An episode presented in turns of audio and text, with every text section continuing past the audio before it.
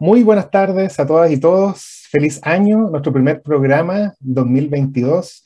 Partimos Legal Lab con un nuevo ciclo lleno de mucha alegría con Fernando, nuestro co-conductor, deseándoles a todos que hayan tenido una muy buena fiesta. Y bueno, entramos ya de lleno con nuestro tema del día de hoy, eh, en este bloque eh, les voy a explicar un poquitito la importancia de nuestro invitado, tremendo invitado que ya vieron en redes sociales, experto en propiedad intelectual, experto en políticas relacionadas con eh, la propiedad intelectual, académico, investigador, ha pasado por el sector público, sector privado, y, la verdad es que hoy día vamos a hablar sobre un tema que además va a ser objeto de un seminario la próxima semana. Eh, no voy a anticipar todavía de qué se trata, pero obviamente que, que, para nosotros con Fernando es bien importante el tema, a partir hacia el año nos dedicamos a la propiedad intelectual, a la transferencia tecnológica, y hay veces donde la propiedad intelectual para poder cubrir su fin tiene que tener o cumplir algunos roles públicos, algunas excepciones, y si bien no nos vamos a ir, eh, como siempre, en conversaciones profundas, técnicas, legales y todo, vamos a hablar de este fin que cumple en términos muy generales la propiedad intelectual. Así que, bueno, pues le quiero dar el pase, la bienvenida y decir, ¿cómo estás? Fernando Venegas, mi co-conductor, nuestro co-conductor de eh, Legal Lab. ¿Cómo estás, Fernando? Bien, y tú, Pablo, un saludo también a todos los auditores. Feliz año para todos.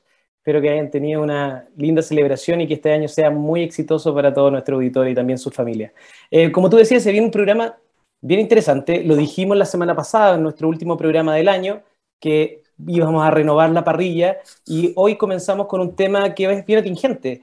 Hoy en la, en, la Constitución se está hablando de, de, propiedad intelectual, a raíz de la pandemia se habla de propiedad intelectual. En nuestro mismo programa hemos tenido distintos invitados que han abordado el tema de propiedad intelectual desde distintas perspectivas, desde la directora de INAPI, eh, hemos también tenido al ex director de INAPI como Maximiliano Santa Cruz y hoy tenemos un distinguido abogado con mucha experiencia, mucha experiencia internacional, para que no solo nos hable de propiedad intelectual, sino también del ecosistema, cómo ha visto el ecosistema chileno de innovación, el ecosistema de propiedad intelectual, cómo va evolucionando, cuáles son sus desafíos.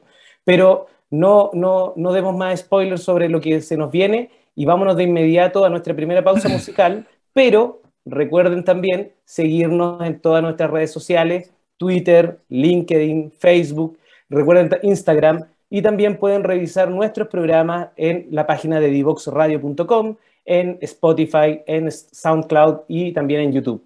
Así que nos vamos de inmediato a la primera pausa musical y volvemos en breves minutos con nuestro invitado de hoy. No te quedes fuera. Aprende sobre fenómenos naturales, sus riesgos y planificación territorial. Cada martes y viernes a las 11 de la mañana con Cristian Farías en divoxradio.com.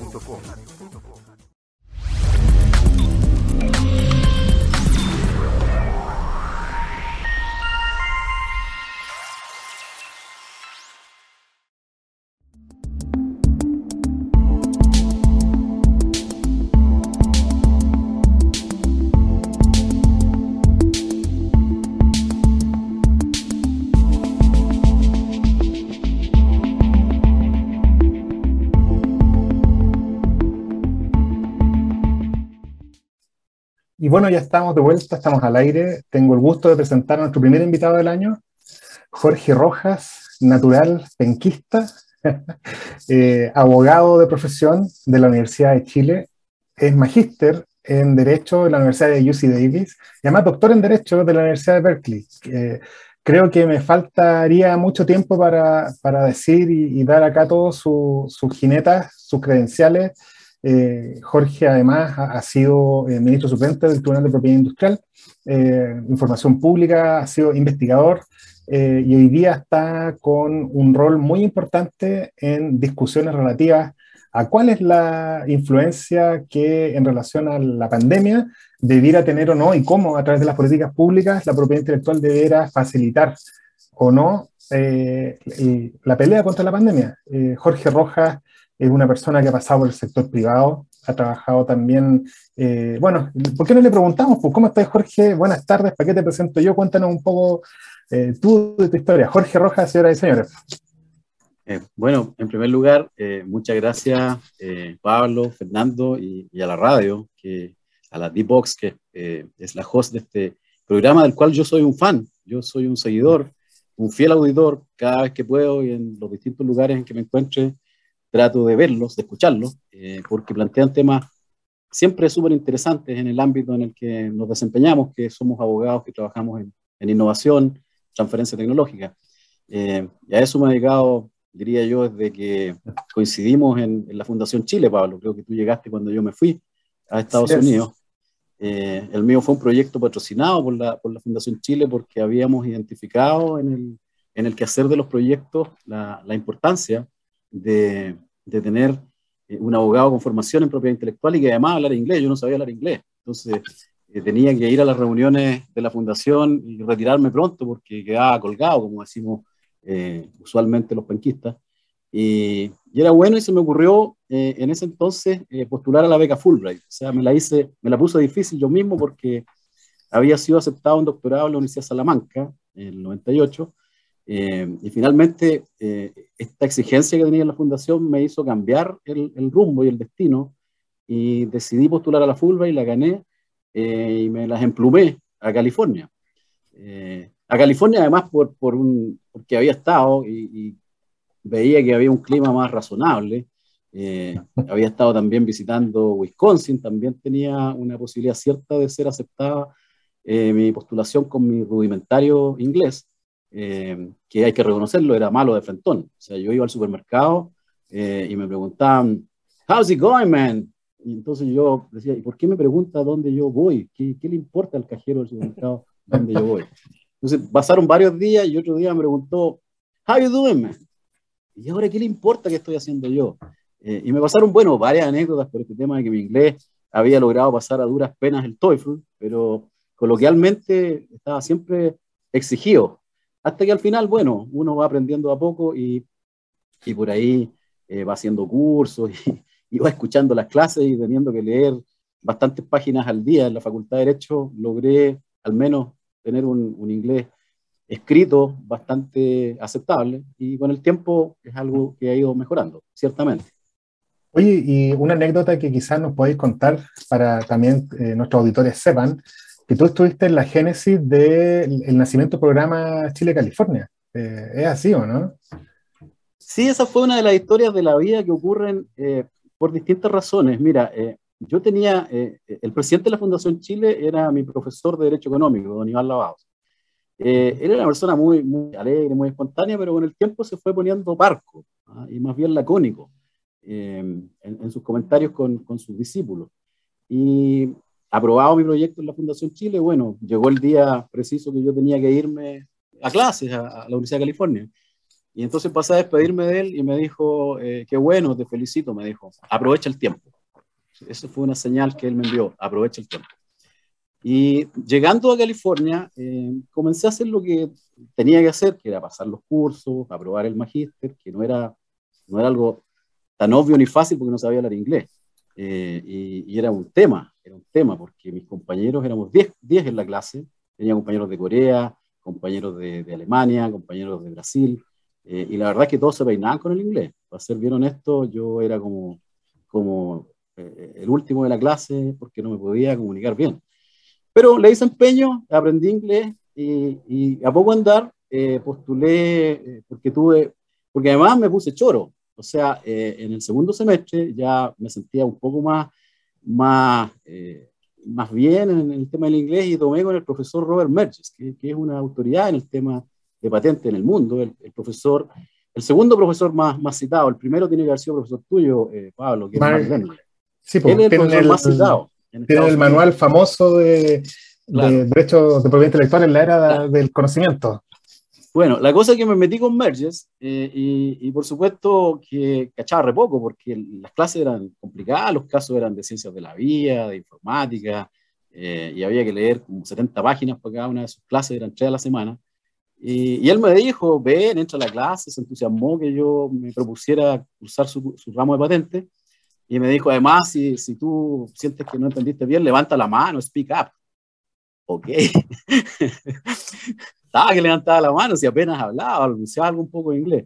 Eh, pero aprobé el curso de patente con Robert Merges y eh, escribí algún pasquín, por ahí algún ensayo sobre el incipiente desarrollo biotecnológico de Chile, en, estamos hablando del año 2000, eh, ah. eh, y, y, el rol de la propiedad intelectual. 2001, 2002, el presidente Lagos creó una comisión nacional de biotecnología, si ustedes se, se acuerdan, hizo algunas declaraciones como esas que él solía hacer, y dijo, es muy importante que las universidades patenten, y lo dijo así con ese dedo que era intimidante, que uno cuando él mostraba el dedo solía hacerle caso al, presidente. Que salió la, un encuentro nacional el 2003 en Concepción, en el centro, el encuentro mundial de tecnología. Ahí fue, pues, claro. Entonces él dijo que las universidades tenían que patentar, que era un camino que tenían que transitar, y las universidades y las políticas públicas, por cierto, se adecuaron a ese discurso del presidente que tenía visión, conocía cómo funcionaban estas cosas porque había sido profesor en la Universidad de Duke en Estados Unidos que es una universidad bastante potente en los temas de transferencia tecnológica.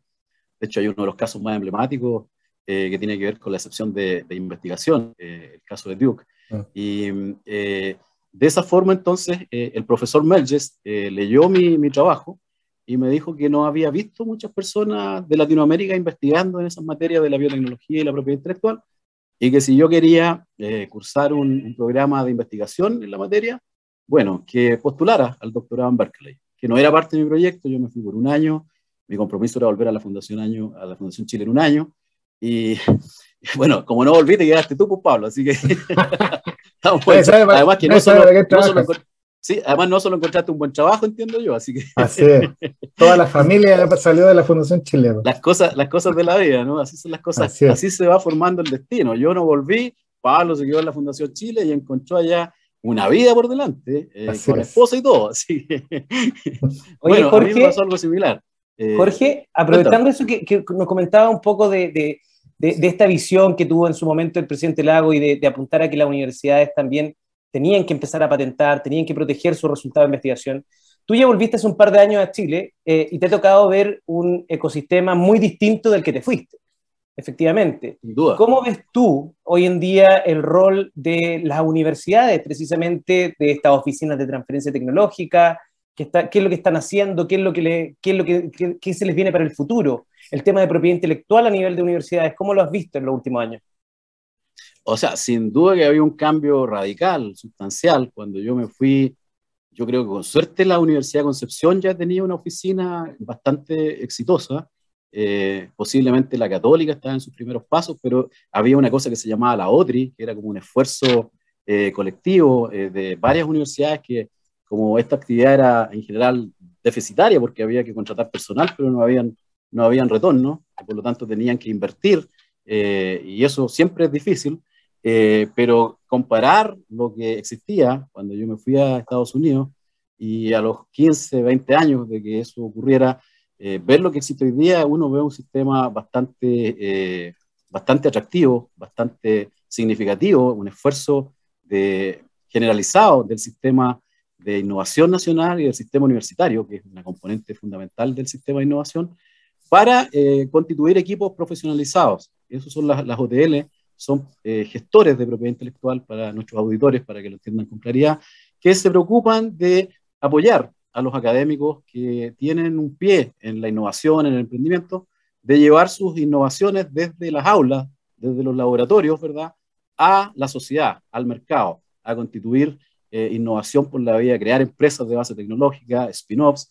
Eh, y esa es una actividad que eh, yo trabajé y presencié directamente trabajando en los campus de Davis y Berkeley.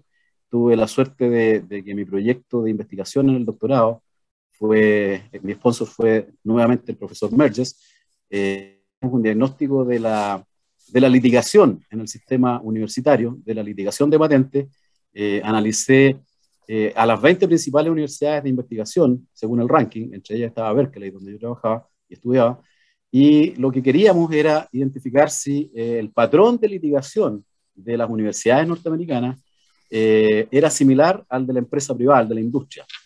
Y, tuvimos eh, conclusiones con ese estudio bastante interesantes, eh, como que en general las universidades se conducían en materia de patent enforcement en los mismos términos que la industria. Y tenían además resultados similares a los de la industria. Un ejemplo, en Estados Unidos alrededor del 85% de los casos de patentes eh, terminan en un, en un, acuerdo entre las partes. la litigación entonces se, se, utiliza para que las partes avancen en negociaciones para resolver sus casos de patente. Hay casos emblemáticos que no terminan en, en, settlement. el de la Apple con, con, Samsung, que ha terminado en juicios con sentencias de miles de millones de dólares, en que en una parte han beneficiado a Apple, en el otro a Samsung. Esas son litigaciones que han tenido términos en sentencia pero en general hay muy pocas sentencias y muy poca jurisprudencia en, eh, un settlement eh, en general. Y dicho eso, eh, evidentemente el sistema chileno se ha fortalecido, es un sistema que ha sido además una política de Estado, ¿ah? eso es importante destacarlo cuando tenemos un nuevo gobierno y en general esta política que yo diría que se inició, primeros, las primeras semillas vienen del gobierno del presidente Lagos, lo, tomó esta posta el, gobierno de, Bachelet y tuvo un rol bien importante el Consejo de la Innovación que presidía Eduardo Villán. Eh, luego, en el gobierno de, Bachelet 1, eh, también se hicieron ya los primeros concursos para eh, armar y, empezar a, a, crear las OTL, y eso diría yo que fue hecho durante el primer gobierno de Sebastián Piñera, y en el segundo ya vino un, un tema de de entregarle recursos a este sistema que permitió consolidar las OTL eh, de la mano del trabajo que había hecho Dichan en el Consejo de la Innovación. Ya como vicepresidente ejecutivo de Corfo, eh, se formó un programa potente, macizo, robusto, con otras áreas de, asociadas, por ejemplo, los programas de eh, INES que venían del Ministerio de Educación, luego los programas de Ingeniería 2030 que comenzaron por esa época. Ya uno pudo, pudo constatar un, un, un ambiente, un ecosistema de gestión de, de la transferencia tecnológica claramente eh, definido, nítido, en donde las universidades eh, establecieron políticas y, estrategias a su nivel superior. Eh, no era fácil que los rectores se, se, compraran este sistema, porque significa la, la, aplicación de recursos importantes, pero como hubo estos subsidios, finalmente todos se subieron por este, por este avión de la transferencia y tuvimos la suerte desde California de eh, hacer los programas de, formación y fortalecimiento de capacidades que fueron usados masivamente por los oficiales de transferencia tecnológica de Chile que concurrieron a nuestra Licensing Academy que hicimos en la, en la Facultad de Derecho de la Universidad de California Davis. Eh, posiblemente alguno de ustedes participó, pero no hay oficina de transferencia tecnológica en Chile que no tenga alguien que haya sido formado en el Licensing Academy, con, con mucho orgullo para, para mí que tuve un rol tanto como profesor, pero también como gestor en estos eh, programas que eh, nacieron a la vida con la suscripción del Acuerdo Chile-California el año 2008. Se acordarán ustedes de la ceremonia entre el gobernador Schwarzenegger y la presidenta Bachelet, que fue un verdadero, una verdadera rutina de una película, con, con un script bien ah. claro, un guion, hay un hasta la vista, baby, que todavía resuena en, en el colectivo de los chilenos que estábamos en California en esa época y con una comisión, una comitiva bien grande que dejó desde Chile para la firma y que estuvo ahí en un buen rato dándose vuelta. Lo tengo ahí muy fresco en la memoria, Jorge, ahí tú fuiste protagonista. Ahora, Jorge, entrando un poco en materia ¿eh? para, para que nuestros auditores entiendan, ¿por qué la, la, propiedad intelectual en general, que siempre es vista como una forma de proteger los intereses o derechos de los investigadores, de las universidades, de los privados, tiene un rol tan importante en temas de salud pública y cómo se mezcla esto con la pandemia. ¿Qué, ¿Cuáles son las luces que salen, las alertas, para que nuestro, nuestro público entienda antes de que entremos en materia ahí de, y nos cuentes de, este, de esta actividad que vas a desarrollar? Bueno, yo diría que eh, para proveer un poco de contexto a los auditores, que eh, en, el siglo pasado el, el tema de la, de la salud y el tema agroalimentario, eh, que son dos grandes eh, urgencias que siempre tiene el mundo, siempre vieron eh, una cantidad importante de recursos, de inversión de recursos del sector público. a diferencia de otras tecnologías, como por ejemplo la del ámbito informático, en donde el rol privado ha sido mayor, en el ámbito de la salud y de, y de los temas agroalimentarios, siempre el sector público ha tenido una inversión mayoritaria. Y eso es obvio, porque bueno, el sector público tiene que suplir eh, aquellos, eh, aquellas falencias del mercado, ¿verdad? Cuando los privados deciden eh, no invertir en algunos temas de salud que no son rentables, hay una frase salvaje del CEO de Bayer años atrás, que Bayer no iba a invertir en, en, enfermedades que no fueran rentables en la India, que no les interesaba. Le costó la salida del cargo inmediatamente porque los tiempos han cambiado y frases como esa no pueden ser dichas por un ejecutivo de tan alto nivel. Eh, y eso te marca entonces eh, claramente eh, una señal de que en salud y en los temas agroalimentarios el Estado tiene un rol fundamental que cumplir, porque suple y, tiene que ver con cómo rectificar las fallas del mercado. habiendo dicho eso, evidentemente en estas áreas también existe la propiedad intelectual, porque deriva de, los, de la arquitectura internacional. Eh, hay un tratado, que es el TRIPS, que regula los temas de propiedad intelectual en todo el mundo eh, y establece principalmente estándares a los cuales los países deben someterse y establece además algo que no existía antes. Eh, en los antiguos tratados, el lograr el enforcement de las reglas, el que se hagan cumplir las reglas, siempre ha sido un tema en el derecho internacional, porque en general las reglas del derecho internacional, los tratados, si no se arreglan pacíficamente, provocan guerras. Eh, el tema del enforcement de las normas del derecho internacional siempre ha sido un gran tema de estudio y de debate. Y en este caso, eh, lo que ocurrió es que el, modelo mundial de gestión del comercio incluyó el capítulo de los derechos de propiedad intelectual derivado de la Ronda Uruguay, del GATT del año 94. Se establece entonces que los países se van a regir por unas regulaciones sustantivas, ¿verdad?, que están contenidas en, en el Tratado del TRIPS o de los APICS que regula los estándares mínimos que los países deben ofrecer a quienes quieran eh, proteger por propiedad intelectual y propiedad industrial.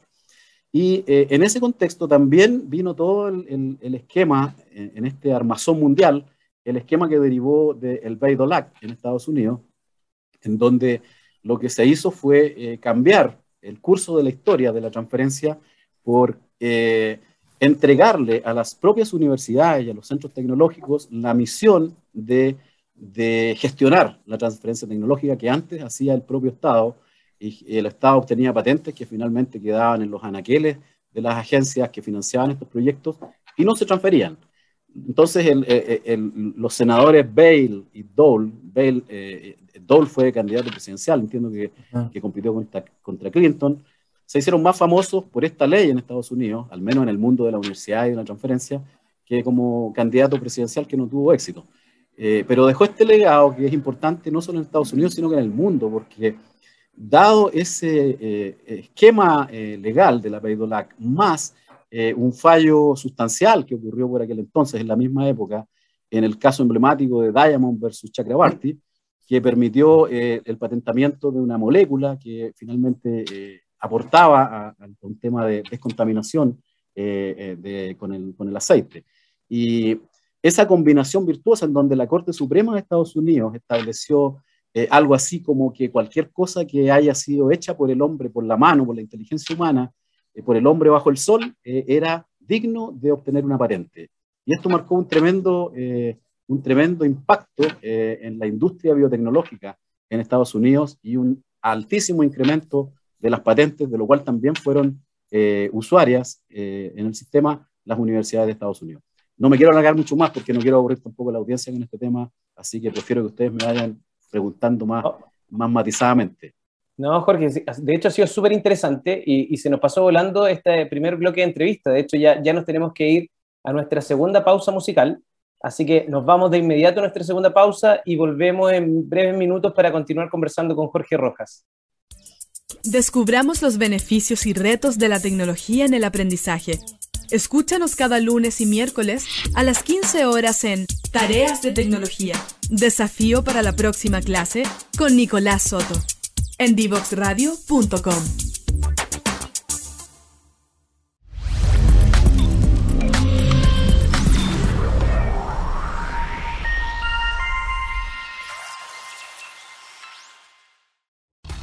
te quieres fuera. Conversaciones de minería y energía con Nancy Pérez y Pamela Chávez. Cada martes y viernes a las 15 horas. Recursos con perspectiva. Recursos con perspectiva. Somos divoxradio.com.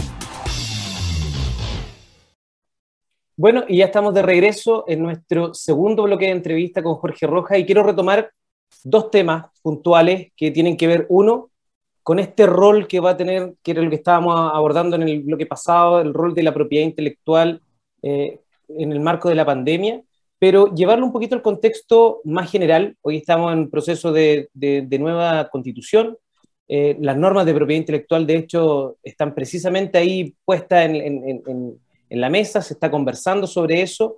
¿Cuál crees tú que debe ser una reglamentación en torno a la propiedad intelectual en nuestro país al alero de esta discusión que se está teniendo en, la nueva constitución? ¿Cómo debería quedar plasmada más o menos esta, el rol de la propiedad intelectual? Bueno, yo no soy especialista en derecho constitucional eh, y en general he leído poco sobre las constituciones y la propiedad intelectual. Sé que hay normas en la constitución norteamericana, por cierto, que son muy simples, como toda la constitución norteamericana que cabe en 10 páginas. Yo esperaría que la nueva constitución no sea un árbol de Pascua, que venga recargada de, de cosas programáticas que finalmente no se pueden implementar porque faltan los recursos, ¿verdad? Y que terminemos con esos conflictos judicializados. Eh, eso creo que sería muy malo porque ya hay experiencias en América Latina en que eso ha ocurrido. Y una constitución tiene que marcar el, rumbo del país, lo que el país quiere hacer, quiere lograr, y por lo tanto requiere de un gran acuerdo, eh, sin que tengamos un acuerdo sustantivo en los temas que la constitución debe privilegiar. Eh, uno anticipa que va a tener un Estado un poco más cargado hacia un Estado social de derechos. Eso es bastante obvio por la composición que tiene actualmente la Convención Constitucional y me imagino que con la elección de la nueva presidenta, a quien le deseo el mejor de los éxitos en su, en su función, eh, esos temas y los temas ambientales también eh, y todos los temas que tienen que ver con el, con el, cambio climático van a ser una prioridad. Y en esto la propiedad intelectual, eh, claro que tiene un rol. yo estuve, conocí un proyecto del, del diputado George Jackson, que no ha entrado al Congreso, pero actualiza la propiedad intelectual desde un, desde un sistema eh, ontológico, eh, normativo y, holístico que eh, entiende que la propiedad intelectual tiene un rol en la innovación, pero entendía tanto desde los asuntos que importan al cambio global, al cambio climático, a los temas alimentarios, a los temas de salud y a los temas tecnológicos propiamente tales, ciencias de la vida, los temas informáticos. Entonces, la comprensión del sistema de, propiedad intelectual, eh, así entendido, eh, impacta el día a día de cualquier familia chilena. Y, bueno, no sé, yo me estoy tomando aquí un vaso de Coca-Cola. Tengo la propiedad intelectual por todas partes, la forma de la botella, en, la, en el secreto de industria que contiene esto que nunca ha sido revelado, en la marca de la Coca-Cola, en fin. La, la, propiedad intelectual está presente en todas las, las acciones y omisiones cotidianas de nuestra vida. Eh, partiendo cuando nos levantamos en la mañana y nos sentimos un poco enfermos y nos tomamos alguna píldora eh, para el dolor, en fin, ahí estamos pagando propiedad intelectual. Está presente en todo, pero es un premio. Indudablemente la propiedad intelectual tiene que estar regulada como lo que es, un instrumento para que la propiedad intangible que tienen ciertas personas, ciertos titulares, sobre aquella que les ha costado eh, un, que puede haber tenido un costo de inversión alto para ellos, eh, obtenga este monopolio que le otorga el Estado para que él revele su invención, eh, que es lo que gana el Estado, la información que obtiene respecto de la invención, eh, a cambio de otorgarle el monopolio por 20 años, que es como lo estándar en el mundo, ¿verdad? Por el TRIPS. y esta combinación tiene que ser virtuosa. Y ojalá la Constitución se preocupe en términos muy breves, muy de principios generales, y, no de, y tiene que dejarle al, al legislador, ¿verdad? El cómo estas normas finalmente eh, encuentran eh, asidero en, la práctica cotidiana. Ya hay leyes de propiedad intelectual que están adecuadas además a la arquitectura internacional. Eh, y como vamos a ver en la conferencia, para enfrentar el tema del COVID no necesitamos deshacer el sistema internacional. El sistema internacional tiene los instrumentos que permiten enfrentar la pandemia y lograr que la vacuna llegue a todos los países, porque si no llega a todos los países, si no se actúa colaborativamente, entonces no vamos a terminar con la pandemia porque eh, la pandemia o salimos todos los países de la pandemia o no vamos a salir porque se van a seguir produciendo nuevas variantes en aquellos países que no logran eh, finalmente resolverlo con vacunas. Eh, principios como eso, de principios de, de, premiar al innovador, premiar al inventor, ¿verdad? Por la inversión que realiza, por el esfuerzo que hace, tiene que ser un principio consagrado a nivel constitucional.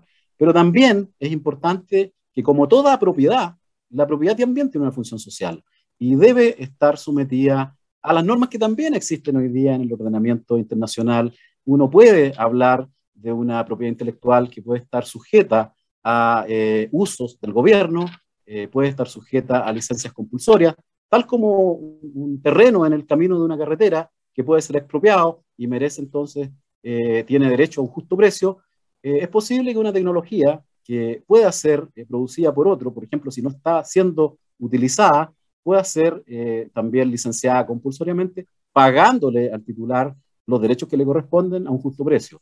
Eso que ya existe en el TRIPS posiblemente se replique en la nueva constitución y mi esperanza sería, mi esperanza como ciudadano, sería que la constitución también estableciera normas muy breves en términos de que la propiedad intelectual en tanto tal, en tanto un premio al innovador, en tanto monopolio conferido legítimamente por la autoridad, también sirva a los fines sociales de que quienes más lo necesitan tengan siempre acceso a sus remedios, a, consumir alimentos con alto valor nutricional, sin que los royalties que tengan que pagar por ello los hagan expropiatorios para ellos. Eh, eso es lo que yo esperaría, un sistema de justicia eh, constitucional que permita relevar esta normativa y hacerla justiciable si es que no se cumple. Pero no quiero una constitución recargada de derechos en donde todos ellos más bien parezcan programáticos y que todos ellos se judicialicen. Eso no marca una, una buena estructura técnica para una constitución. Bueno, finalmente es resorte de los constituyentes, pero tenemos la la oportunidad de un plebiscito, expresarnos como chilenos para ver si el trabajo que nos van a presentar y nos van a someter a, consideración, yo espero que sea el que sirva a las necesidades de nuestro país y que contenga aquellas transformaciones que efectivamente el pueblo está reclamando hace bastante tiempo.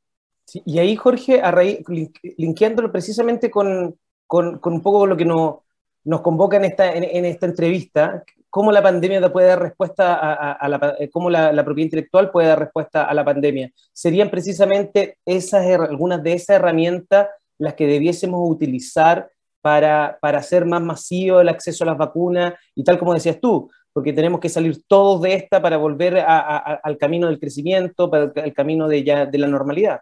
Todos los países me refiero.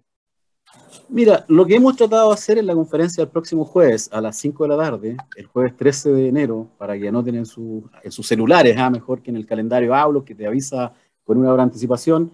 El, el, jueves a las 5 de la tarde, a las 12 del día en California, vamos a juntarnos eh, un grupo de panelistas que tienen propuestas, eh, tienen propuestas bastante claras eh, y hemos tratado de conciliar, de combinar un grupo que si ustedes se fijan, ha seguido un ejemplo muy importante de Chile es un grupo de panelistas paritario. Incluso la presentadora y el moderador somos paritarios.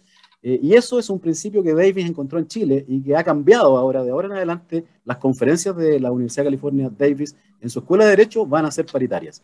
Eso es algo excelente que está tomando, porque de eso se trata la colaboración, de que las universidades que colaboran entre sí crezcan en ambos sentidos. Esto no es asistencialismo, no es venir con el plan Marshall a entregarle recursos desde Estados Unidos a la universidad chilena, es cómo aprenden, hacen un aprendizaje común y se colaboran.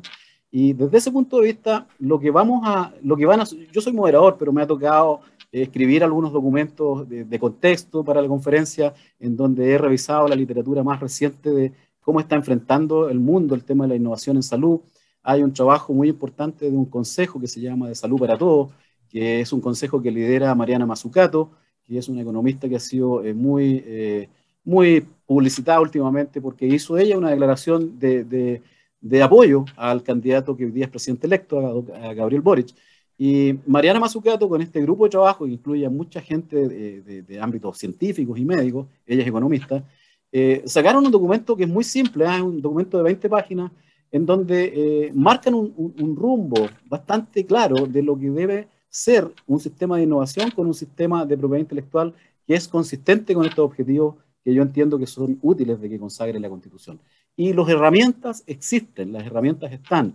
Eh, no es necesario eh, hacer aquí un activismo para salir a derrumbar la arquitectura internacional de la propiedad intelectual. Eh, como en otros temas, tampoco es bueno salir a, a, derrumbar y a transformar todo lo que, lo que existe cuando hay cosas que funcionan bien. Nuestro país ha funcionado 30 años, yo me siento orgulloso de haber trabajado con eh, varios de los presidentes que han llevado a este país a niveles de desarrollo que no habíamos visto en el pasado. Eh, se han cometido errores, se han dejado de privilegiar algunos asuntos significativos, por cierto, eh, nadie es perfecto, pero no hay que salir a derrumbar nada. Yo estaría muy, muy, muy complicado internamente si eso ocurriera, no, no avalo posiciones de ese tipo, creo que hay que construir sobre lo ya realizado y en esa perspectiva el sistema de propiedad intelectual internacional, la arquitectura de propiedad intelectual internacional, permite eh, realizar permite aprovechar las flexibilidades y los instrumentos que tiene para que las vacunas puedan llegar eh, hasta donde tienen que llegar, que es donde no existen. Hay países en África que tienen 5%, 8% de personas vacunadas. ¿Cuáles son esos instrumentos? Simples. Eh, están, por ejemplo, el gobierno, los gobiernos, el sector público, como dije antes, a nivel internacional, ha tenido una inversión muy alta en los temas de salud y en los temas agroalimentarios.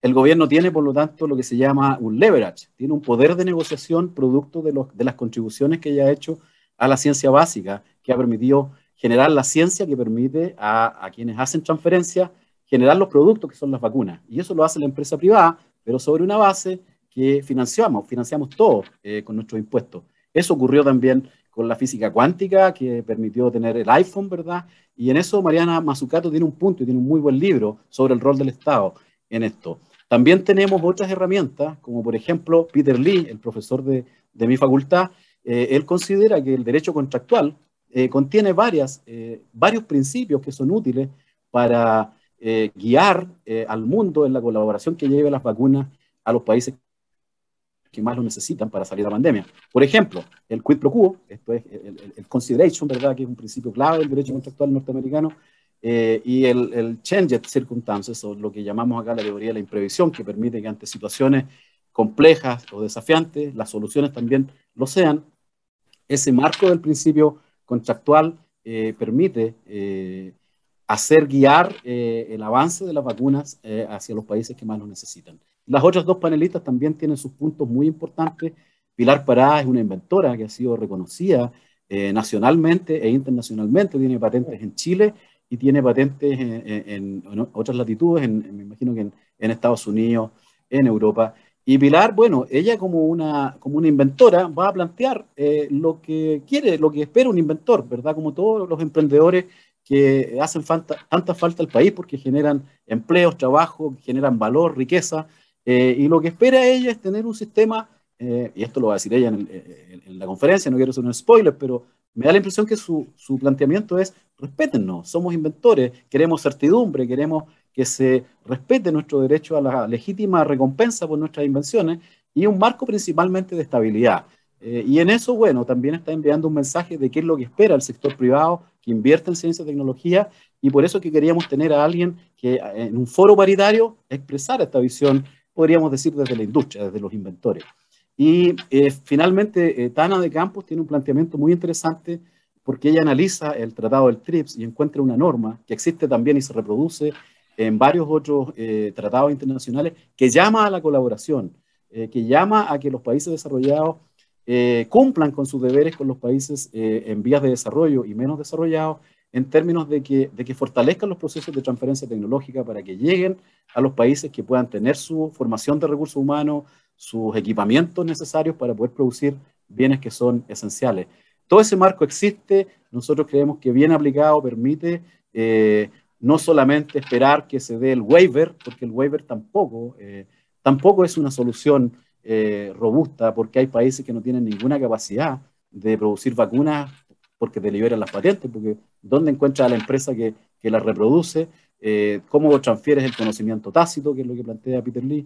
En fin, yo creo que finalmente esto tiene que ver con cómo el mundo decide colaborar en los grandes problemas y desafíos que tenemos, como el cambio climático, como los temas de salud, si no hay un marco claro, como los que estamos definiendo en la Constitución en Chile a nivel global, nuevas negociaciones en los distintos grupos de países, el G7, el G20, eh, si estas cosas no, no, no, finalmente no llegan a los resultados que necesitamos, bueno, el mundo lamentablemente se va, se va a ir extinguiendo porque no vamos a ser capaces de, de reaccionar como correspondería en términos colaborativos eh, y, vamos a seguir privilegiando enfoques competitivos eh, y quién se hace pico con todo esto, eh, vamos a morir todos, porque como dice un amigo mío por ahí, vamos a morir.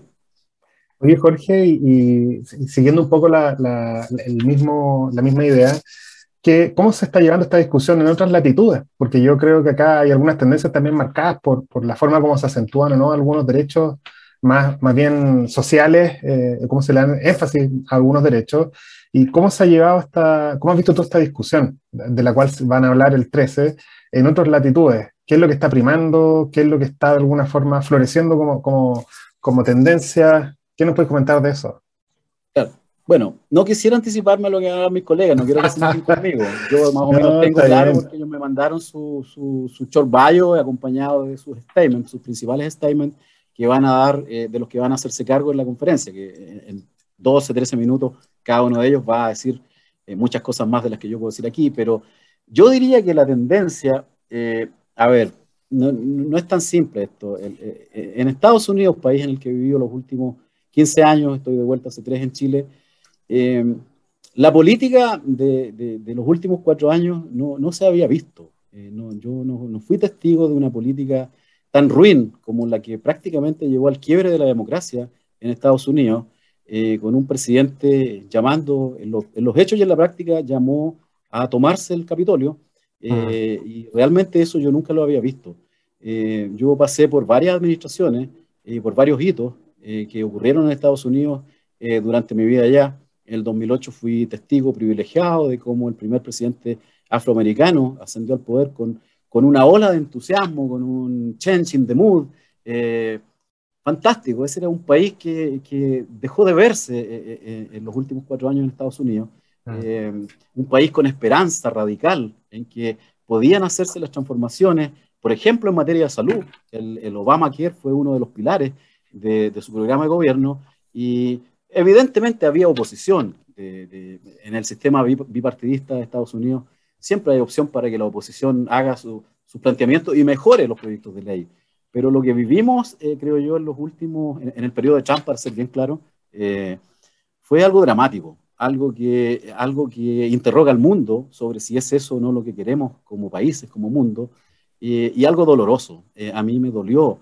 Lo, yo, yo tengo en mi paso por Estados Unidos eh, y en mi ambición de tener un programa Chile-California robusto que recreara lo que se hizo en los 60 cuando se cambió la cara de la agricultura con los agrónomos que estuvieron en Davis, eh, mi intención fue apoyar el fortalecimiento de capacidades en Chile eh, y de una nueva camada de doctores en el periodo después del convenio con Michelle Bachelet, que me tocó administrar como coordinador, como director ejecutivo de este programa en Davis, llevamos a Davis más de 100 estudiantes de doctorado. Eh, a estudiar temas de ciencias de la vida, STEM, ingeniería, en, la torta chilena de becarios, eh, que en general el 60% se fueron a estudiar humanidades, sociología, no tengo nada contra eso, a España, pero parecía un, guarismo eh, demasiado, demasiado alto tener de la, de la población de becarios el 60% estudiando humanidades en España.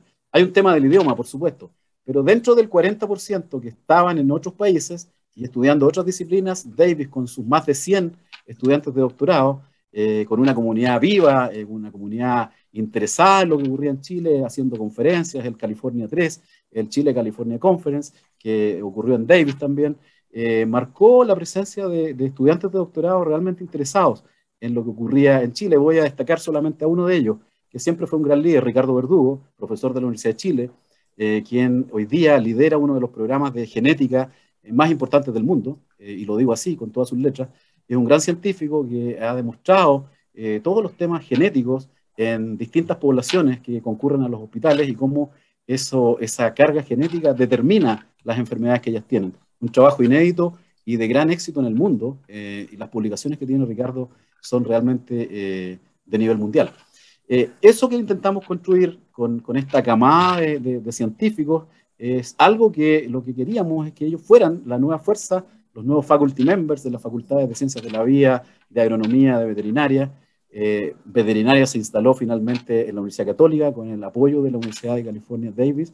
El decano vino personalmente en un proyecto liderado por el ex rector Víctor Cubillos y con el claro respaldo del rector Sánchez, a quien realmente eh, me saco el sombrero ante él por todo el trabajo que ha tenido en relación al tema de las vacunas, precisamente en el tema del COVID, y cómo trata de crear una capacidad con el doctor Calergis y todo el grupo, con Susana Bueno, eh, el trabajo que hace la Universidad de Chile también en el mismo sentido, tratando de, fortalecer la capacidad nacional para tener vacunas, con, en este caso con Italia, el rector Vivaldi ha hecho un trabajo también con, con el vicerrector eh, Flavio, eh, perdón, con el apellido. Flavio Salazar. Flavio Salazar. Eso es lo que tiene que, hacer Chile y siempre, siempre fortaleciendo los procesos de colaboración y no de competencia. Si nuestras universidades tuvieran más esfuerzos colaborativos como lo que están haciendo con el COVID, indudablemente nuestro sistema universitario tendría resultados mucho más elevados. Ya produce mucha ciencia básica, sus estándares publicaba Álvaro, Álvaro en una conferencia que tuvimos hace unos días allá, mostraba estas cifras y uno veía realmente el, tremendo éxito del sistema chileno en términos de publicaciones a nivel mundial, comparado con su eh, importancia relativa como país. Era muy exitoso. Eso con los temas de transferencia tiene que fortalecerse, pero las universidades tienen que colaborarse más. No tienen que ser compartimentos estancos. Eh, cuando yo traía a los profesores de Davis y, se juntaban con dos o tres universidades, eh, terminaban sabiendo mucho más de lo que pasaba en Chile, por ejemplo, de investigación en agua, que la Universidad de Concepción o la de Chile o la Católica por separado. Eh, no había vínculos, no había difusión de lo que estaban trabajando y eso hace todo más, más complejo, más difícil. Eh, bueno que las universidades miren lo que están haciendo las otras, se compartan información y no estén siempre en una competencia tan eh, desatada por los fondos públicos que hay para financiar sus proyectos de investigación y de transferencia. Y Jorge, ¿no podría haber sido mejor el cierre en relación a la, colaboración? porque para nosotros es un mensaje esencial de, nuestro programa y lo que nosotros motivamos. Así que te lo agradecemos. Y sabéis que se nos pasó volando el tiempo del programa. De hecho, eh, nos están avisando. Solo, solo, si me permite, Pablo, quería Es que te quería, te quería hacer la invitación a que, a que le digas a nuestros auditores cómo inscribirse, cómo asistir el, el 13, el próximo, la próxima semana. ¿Dónde se yo solamente que quería pagar un pagar una deuda porque nombré a las universidades de Chile Católica, que bueno, a lo mejor ustedes van así, no tienen mucha gracia que a ellos les vaya bien, pero yo estoy trabajando con universidades regionales estatales, estoy trabajando con la UNAP, estoy trabajando con la Universidad de Tarapacá, estoy trabajando con la Universidad de O'Higgins, que se creó en la administración Bachelet. La Universidad O'Higgins ha tenido un tremendo éxito en la tasa de adjudicación de sus proyectos Fuendecito de iniciación. La, plana, la planta total de profesores son doctores. Eh, en una universidad que tiene 4 o 5 años, tener a todo su profesorado con un doctorado marca una tendencia de que el rector se tomó el tema en serio y lo está haciendo con toda su fuerza y con toda su energía. Y ahora voy a lo que tú me dices, que, que, que, se, me fue el hilo ahí. Eh, no, la invitación para la próxima, ah, para, la conferencia, ¿cómo se puede inscribir la gente? La, la, verdad es que hoy día estoy tan contento porque uno entra a LinkedIn y está esta conferencia por todas partes. Entra a Twitter, está la conferencia por todas partes. Eh, entra a cualquiera de estas cosas y aparece Roja, que ayudó a organizar esta conferencia en programas radiales, en entrevistas en la tele, voy a salir en los diarios. Perdón, esto lo digo con modestia, porque esto simplemente es entender que el sistema de innovación nacional cree que esta es una actividad relevante y que tiene que ver con la colaboración a la que estoy haciendo referencia. Y hemos tenido el apoyo nuevamente de la Universidad Católica, de la Universidad de Chile, con sus profesores, con sus eh, sistemas comunicacionales que nos permiten que todo el mundo hoy día esté, eh, para suerte nuestra, enterado de que esto ocurre el próximo jueves 13 de enero, no me puedo equivocar en la hora, a las 5 de la tarde en Chile. Los esperamos, amigos, a todos ustedes. Inscríbanse, la plataforma solo acepta hasta mil asistentes. Tenemos más de 10.000 invitados en todo el mundo porque la red de David es muy intensa, intensiva el número de, ex estudiantes, de ex profesores visitantes y queremos que todos puedan asistir. Ahora, si no lo logran ese día, la eh, conferencia va a quedar subida al web para que la puedan consultar eh, y inspirarse en las presentaciones de estos notables profesores eh, para que puedan eh, en sus países entender que del COVID o salimos todos los países o no salimos. Y si o nos colaboramos en ello o realmente, y no solo en el COVID, también en los temas de cambio climático, pero alimentario, todavía es, no es ético, es inmoral que exista gente que pasa hambre. Eso no puede ser, colegas. Eh, y si hay algún norte que ha de tener el sistema de transferencia tecnológica en el que ustedes trabajan tan brillantemente, es que no haya niños con hambre. Eh, y eso es algo que el sistema universitario, el sistema de innovación, tiene que afrontar. Esos son los desafíos que tenemos por delante. Y les agradezco mucho este espacio. Oye, eh, muy por el contrario, en nombre del, del, programa de la radio, te queremos dar las gracias, Jorge. En lo personal, además, siempre un gusto conversar nos, ayudas a poner en perspectiva un montón de desafíos, de cosas que por pasar tan rápido, de repente no entendemos bien en su contexto. Y obviamente que al hablar de propiedad intelectual, al hablar de, de, salud pública, al hablar de vacunas, al hablar de COVID, eh, mezclamos todos estos temas y, la visión que tú nos das y la perspectiva, la perspectiva histórica, sobre todo, súper importante, porque este ecosistema no nació de un día para otro, no se manifestó de manera tan así como automáticamente de un día para otro. Y obviamente que nuestros auditores agradecen tus comentarios y tu perspectiva, así que el gusto es nuestro y desde ya creo que vas a hacer un, eh, te vamos a invitar nuevamente en el futuro, eh, vamos a hablar ahí con la radio para tenerte eh, como parte de la casa y, bueno, pues no me queda más que desearte una tremenda tarde y mucho éxito en, tu, en, la actividad, nos vamos a ver ese, ese, día a las 5 de la tarde. Y, vamos a estar pues, del otro lado. Vamos a estar del otro lado. Así es. decía yo que, que, muy interesado, porque a veces me toca estar en el otro lado del mesón. Eh, me toca a veces ser, cuando era ministro, escuchar alegatos de colegas como ustedes. Otras veces me tocaba defenderme en las cortes de los recursos de protección de los estudiantes de la ARSI y de la UNICID, que me han llevado a las cortes por, porque quieren que se cierren sus procesos. Afortunadamente me ha ido bien, se han ganado los recursos, pero no por eso me ha ido bien, sino que porque ellos se están titulando. Y eso es muy importante en mi actual tarea de servicio público, titular a todos y cada uno de los estudiantes que quedaron atrapados en procesos de cierre que jamás debimos permitirnos que sucediera en nuestro país. Jorge. Oye, y Fernando, por favor. Sí, de hecho, quiero que Jorge nos acompañe a, a, despedir el programa porque estuvo tan interesante la conversación que no tuvimos tiempo para ir a nuestra tercera pausa musical y despedimos de inmediato nuestro programa Así que a nuestros auditores les deseamos una excelente tarde, eh, que tengan un buen fin de semana. Nos vemos la próxima semana con unos tremendos invitados. Así que desde ya recuerden la próximo, próximo jueves a las 15.30 horas conectarse a divoxradio.com y escuchar nuevamente Legal Lab.